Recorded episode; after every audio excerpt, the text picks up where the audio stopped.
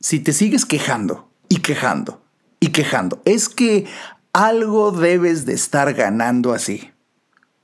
Vamos a empezar. Este es el podcast de Alejandro Ariza. Sean bienvenidos. Bienvenido, bienvenida al episodio 192, Víctimes subsidiada. Mi nombre es Alejandro Ariza y el día de hoy estaba escuchando a un colega de verdad extraordinario, mi querido Horacio Marchand, cuando de repente se le salió a decir víctima subsidiada. Me encantó, me encantó. Y pone el ejemplo de, ya sabes, nunca falta el, el chavito de 42 años, ¿verdad? Que regresa a la casa de sus papás. Ay, me corrieron del trabajo y la mamá. Ay, mijito, vente, mi amor, no te preocupes, va, todo pasa por algo, pero mira, te doy un sanguichito, tómate aquí un cafecito. Oye, sanguichito gratis, cafecito gratis, y como está deprimido, se queda ahí en la casa de los papás a ver Netflix, que pues está pagado por el papá, en una sala que compró el papá. Y esto puede ser a los 41 años, a los 26 años, a los 31 años. De verdad que son edades en donde dices, oye, ya, cabrón. Y eso, eso me hizo pensar, y quizá pues las circunstancias me inspiran. Aquel día de ayer precisamente estaba dando consulta. Y, y precisamente ya empecé de manera muy excepcional a dar consulta presencial porque eh, en vivo, eh, ya que normalmente mis consultas, como tú sabes, se quedaron y, de verdad ya para siempre en línea, una gran ventaja y más dando consulta a personas que están muy, muy, muy lejos de, de mi consultorio, incluso en otros países, pero bueno, algunas personas me dijeron, doctor, ¿puedo ir? bueno, y ayer vi a un, a un paciente que le tengo una gran estima y estaba muy preocupado, como, como las personas que suelen venir a compartir conmigo un momento de, sus vidas y de verdad preocupado porque la hija se fue y eh, los hace sentir mal, porque los va a castigar con el desdén de su desprecio y cómo la tratan según ella, según la hija. La chiquita de casi 30 años eh, la tratan mal, entonces ya me voy a ir de la casa y los voy a castigar sin que sepan de mí. Y de verdad que la familia estaba muy, pero muy pero muy preocupada, naturalmente muy preocupada. Y, bueno, ayer le decía a mi paciente, no va a pasar nada, al rato regresa. Y se me quedaba viendo como cuánta luz, cuánta esperanza me da el doctor Ariza, pero al mismo tiempo había ahí una actitud de no se vaya a equivocar el doctor Ariza y no regrese.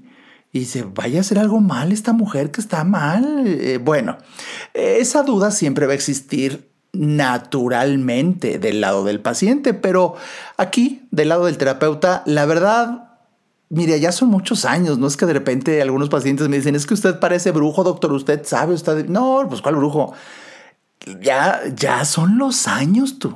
Ya son los años de que ves la misma historia, ves la misma historia. Y en este caso se trata de, una, de un paciente de una familia rica, una familia acomodada, y por supuesto, ya me lo sé, pues son muchos años de ver lo mismo. Si el chavito desde niño, desde niña se acostumbró a una vida nice, por más coraje que le dé algún tipo de injusticia que siente que la vida le está cometiendo, usando a dos verdugos, padre y madre, y quizá el otro verduguito por ahí, el hermano o la hermana, me voy de la casa porque voy a hacer, sí, te vas, pero el rato regresas. Porque se extraña, se extraña la cama con sábanas de 5 mil hilos, que el refrigerador esté lleno, que no tengo uno que hacer nada para obtener un beneficio. Bueno, aquí lo interesante es que además de que el ser humano siempre se acostumbra a la buena vida, y sobre todo si la pudiste tener por muchos años, pues ves que uno de los principios que incluso digo en mis cursos es que el éxito, el éxito crea adicción, la buena vida crea adicción, lo fino, lo digno, lo noble, lo honorable, la vida nice crea adicción. Entonces cuando dices, no, yo me voy porque me tratan mal, dándole, adelante, be my guest. Sal, mijito, sal, mijita. Ve a probar qué se siente no tener la vida que te estaban regalando.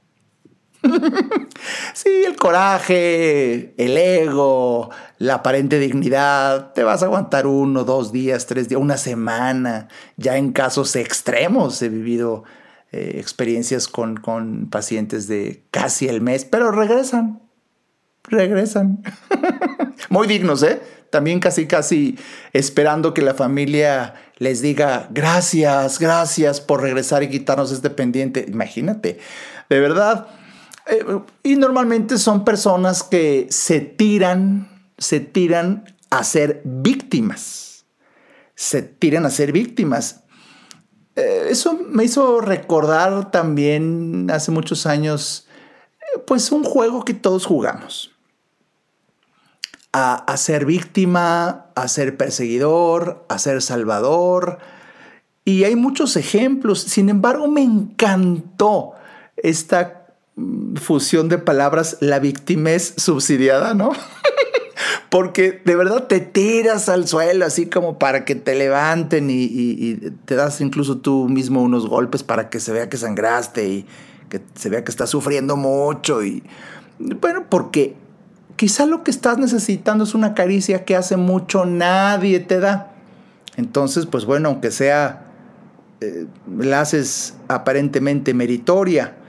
Eh, fíjate que estaba, aunque tú lo sabes, pero quisiera compartirlo aquí, la definición de subsidio la estaba buscando hace rato y dice claramente el diccionario, subsidio, ayuda económica que una persona o entidad recibe de un organismo oficial para satisfacer una necesidad determinada. Bueno, pues muchas eh, personas viven eh, con una familia como un organismo oficial y, y, de verdad no es este el mejor espacio para compartirte algo tan personal, pero por ahí cerca tengo algún conocido que alguna ocasión mm, mm, me dijo, e-, es que es mi madre también, como queriendo eh, inducir, queriendo suponer, queriendo inferir que por el simple hecho de ser su mamá le tenía que pagar, prestar o resolver un problema. Por supuesto, por supuesto que las mamás es como una bendición que Dios pone en el mundo para los momentos más difíciles. Eso lo sé hasta por cuenta propia. Pero oye, yo creo que llega un momento en donde dices, oye, ya, ¿no? Y más cuando ya tienes cerca de los 60 años, creo que sería ya prudente que vieras por ti. Pero a, lo que voy es que incluso me hizo recordar un chiste que hace muchos años lo escuché por ahí, se encontraba eh, este no acostado y no se quería levantar y su mamá llega y mi hijo, levántate, no quiero ir a la escuela, mi amor, por favor, ay, no quiero, ya, por favor, tienes que ir a la escuela, te voy a dar tres razones, escúchame bien, tres razones, la, la mamá de verdad encolerizada ya, para que vayas a la escuela, por Dios. No, no, no, mamá, no me digas. Yo mejor te doy tres antes que tú te doy tres razones porque no quiero ir. Y, la verdad, hace mucho frío, número uno. Número dos, no te lo he dicho, pero ahí los niños se burlan de mí. Y, número tres, de verdad, me cuesta mucho trabajo. Ah, dice la mamá, ok, bueno, yo, te voy a yo también te voy a dar tres razones, mi amor, ¿eh? Número uno, tienes que ir porque es tu obligación. Número dos, tienes que ir porque ya tienes 50 años. Y número tres, eres el director general de la escuela. Eh, me encantó porque algo más o menos pasa en esta etapa en donde yo no sé si le estoy atinando y tú eres uno de estos célebres personajes, si eres un joven o una mujer así, o quizá también te toca verlo del otro lado como papá, como mamá. Pero fíjate que en los últimos, ¿qué será? 15 a 20 meses he visto en mi consulta privada un singular incremento de hijos tiranos. Hijos tiranos que, que hay un síndrome, un síndrome de maltrato en donde mediante una personalidad narcisista, en donde la persona cree, el joven cree, la joven cree que todo se lo merece y que el mundo entero giramos alrededor de él o de ella, hace creer a los papás que tienen un error y que le deben de verdad mucho. Y bueno, es, de hecho, ayer le decía a mi paciente y me acordé de un, libro que, que publicó una, mm, creo que psicóloga es, mexicana, por Grijalvo, ya hace muchos años que se llama así, Hijos Tiranos. A ver si te lo buscas, si te lo buscas por ahí por, por internet. Marta Alicia Chávez me parece que es el, nombre. Y, y, bueno, que también esta psicóloga tiene sus cosas que vaya, vaya, vaya cuando la conocí, pero aporta, aporta bien en la palabra escrita, porque tú sabes que muchas veces las vías de comunicación se nos facilitan más unas que otras y hay personas que se comunican mucho mejor a través de la palabra escrita, has hablado.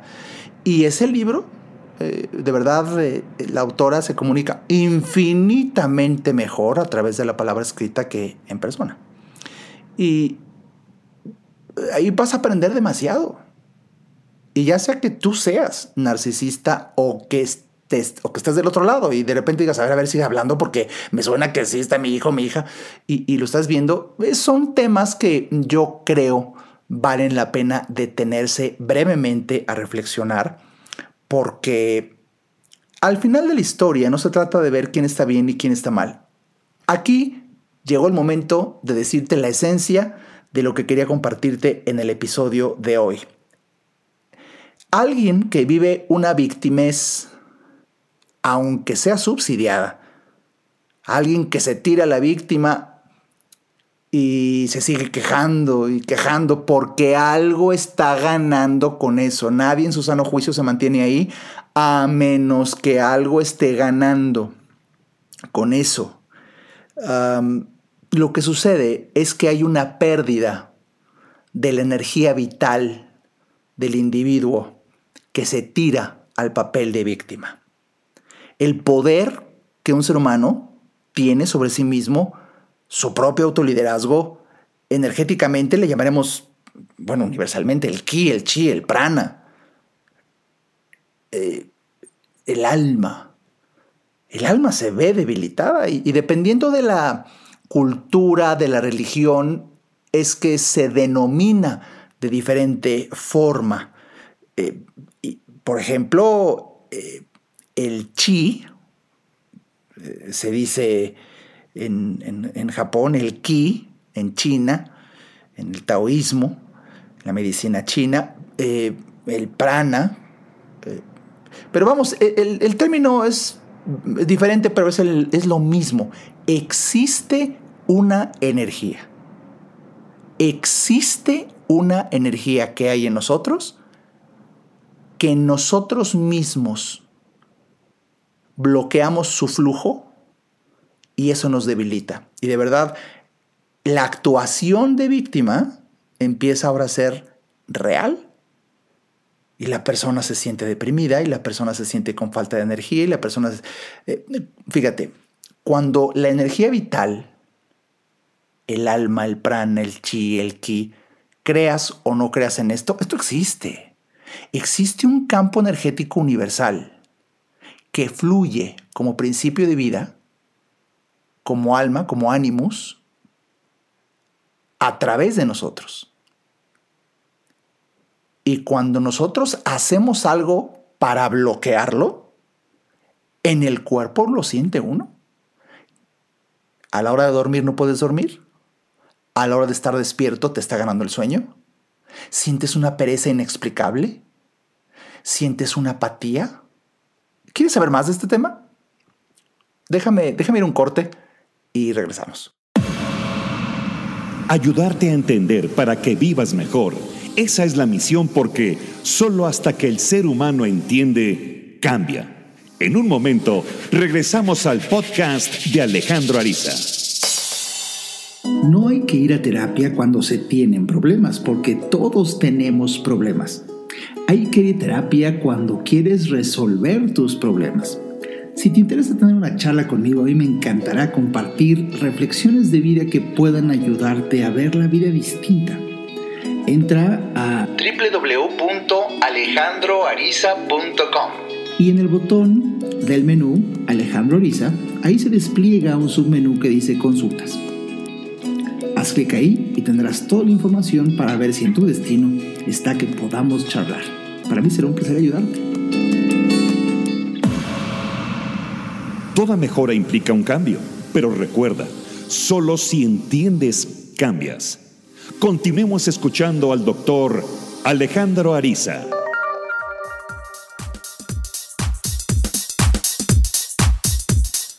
Bienvenidísimo de vuelta al episodio 192, Victimez subsidiada con un servidor Alejandro Ariza. El día de hoy quise hablarte de este tema de una forma muy rápida, pero con un tema interesante en virtud de la anécdota que te platiqué antes del corte. Y te decía que alguien que se tire la víctima y se mantiene como, como la víctima incomprendida y sufriendo porque sus papás lo tratan mal, porque su jefe es un maldito tóxico, porque su pareja de verdad es una maldición en esta vida y algo debe de estar pagando. Siempre esas creencias van a hacer que te tires la víctima, pero si te mantienes ahí, todo mundo jugamos esto, todo mundo jugamos esto en algún momento. Pero, güey, se trata de decir, ya no, ya jugamos un ratito y ya salte del juego. Pero si sigues ahí es porque algo estás ganando.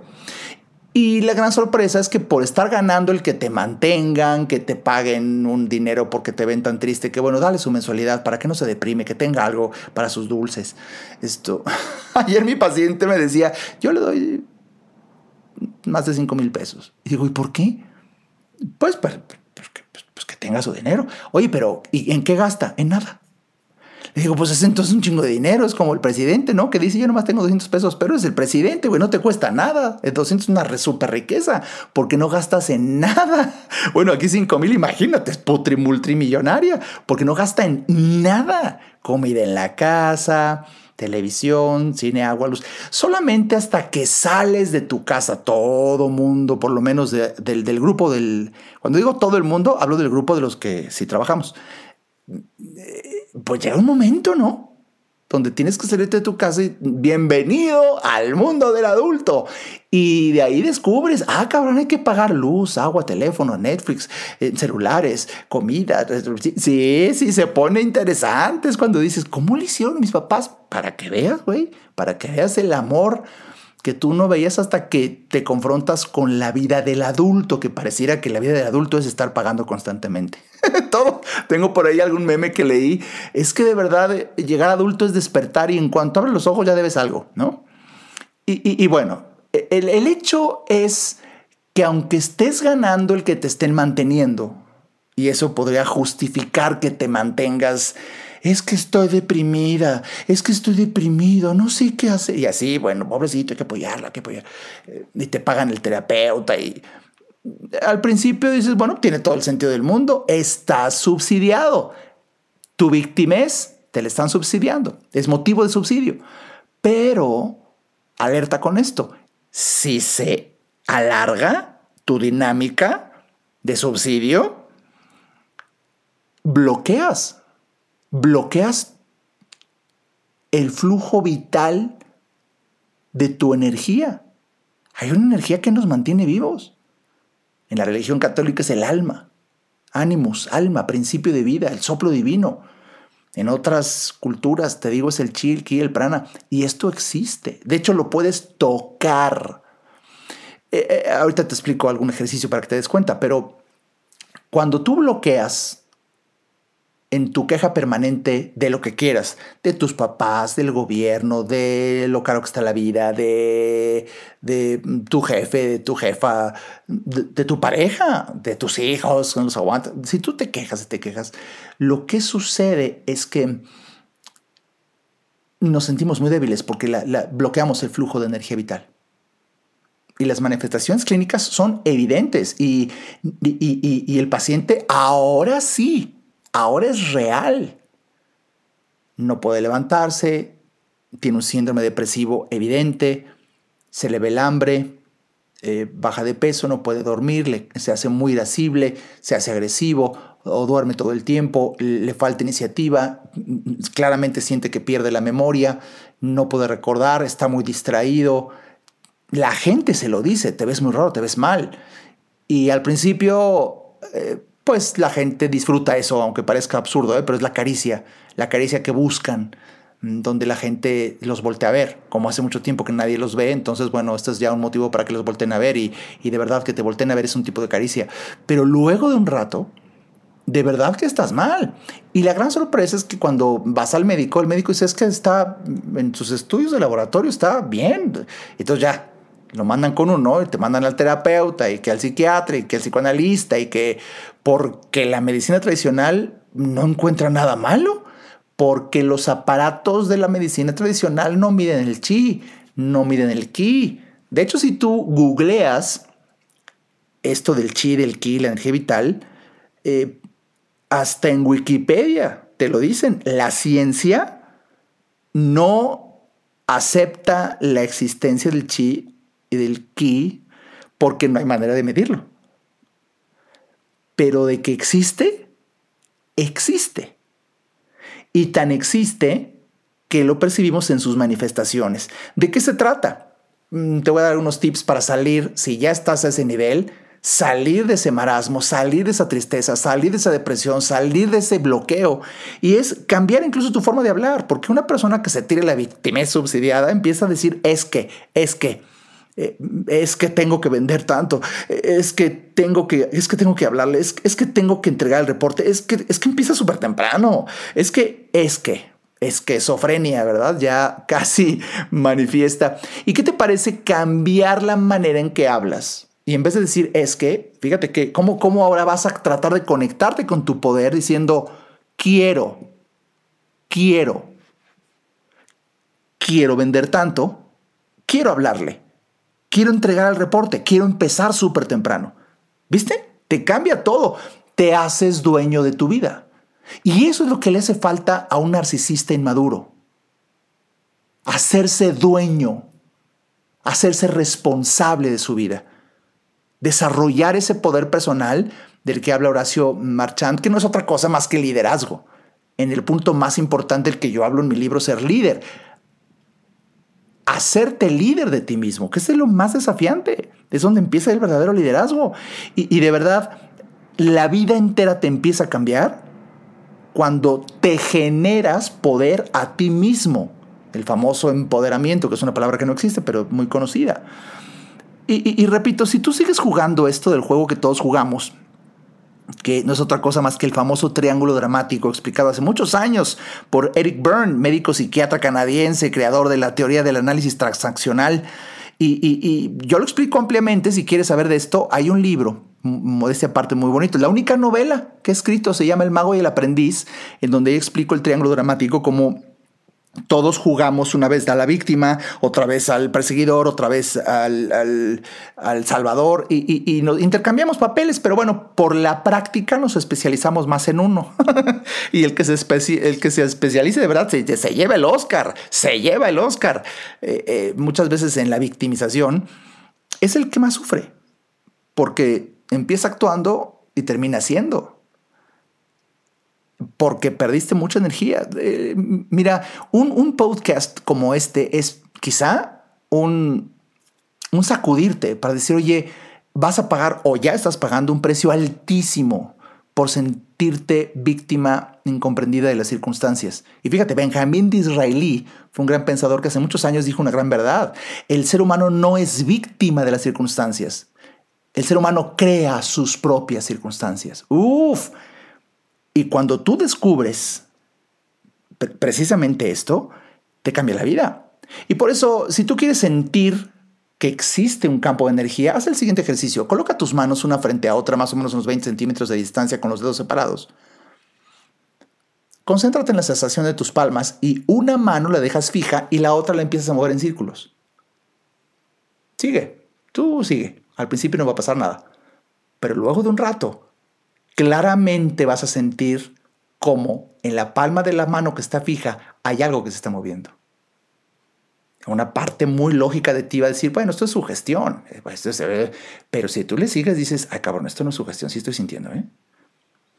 Si te cuesta un poco de trabajo, hazlo, igual, pero ahora con la palma una arriba y otra abajo. Ya no una enfrente de otra, sino una arriba y otra abajo, igual a 20 centímetros de dedos separados, una mano fija y la otra la mueves en sentido de las manecillas del reloj y puedes sentir en la otra mano. ¿Quieres, ¿Quieres impresionarte más?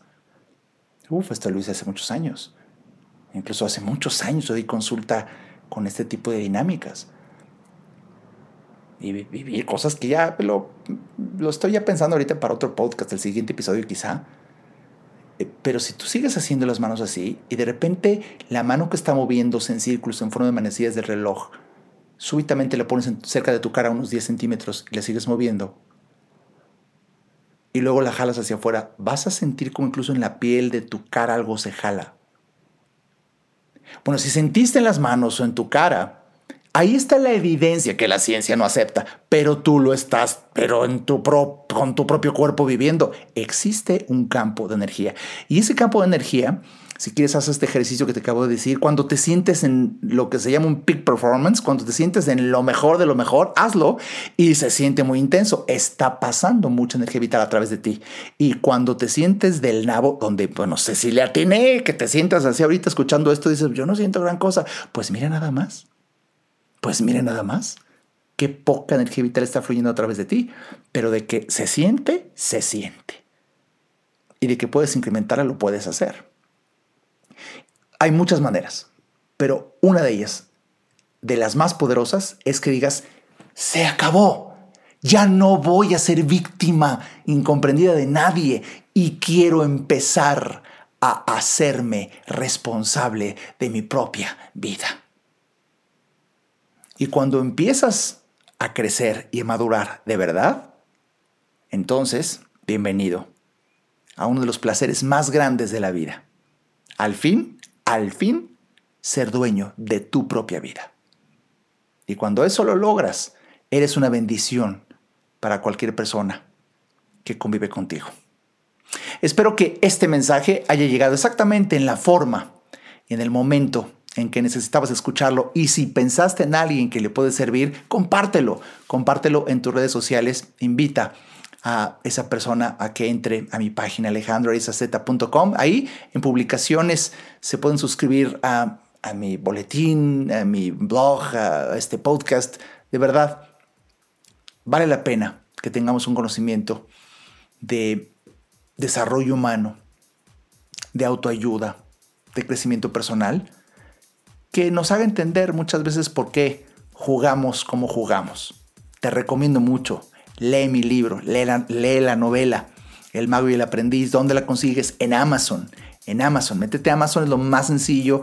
¿Dónde es eso? En la palma de tu mano, en tu celular. Ahí te metes amazon.com.mx, buscas el mago y el aprendiz, Alejandro Ariza, lo adquieres y te lo mandan a la puerta de tu casa. Es, es de verdad una experiencia muy interesante porque de lo que se trata es que seas verdaderamente libre y feliz cuando te haces responsable es el premio a tu responsabilidad. Hasta el siguiente episodio.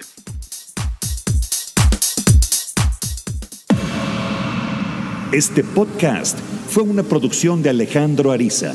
Para saber más y establecer contacto, visita nuestra página www.alejandroariza.com.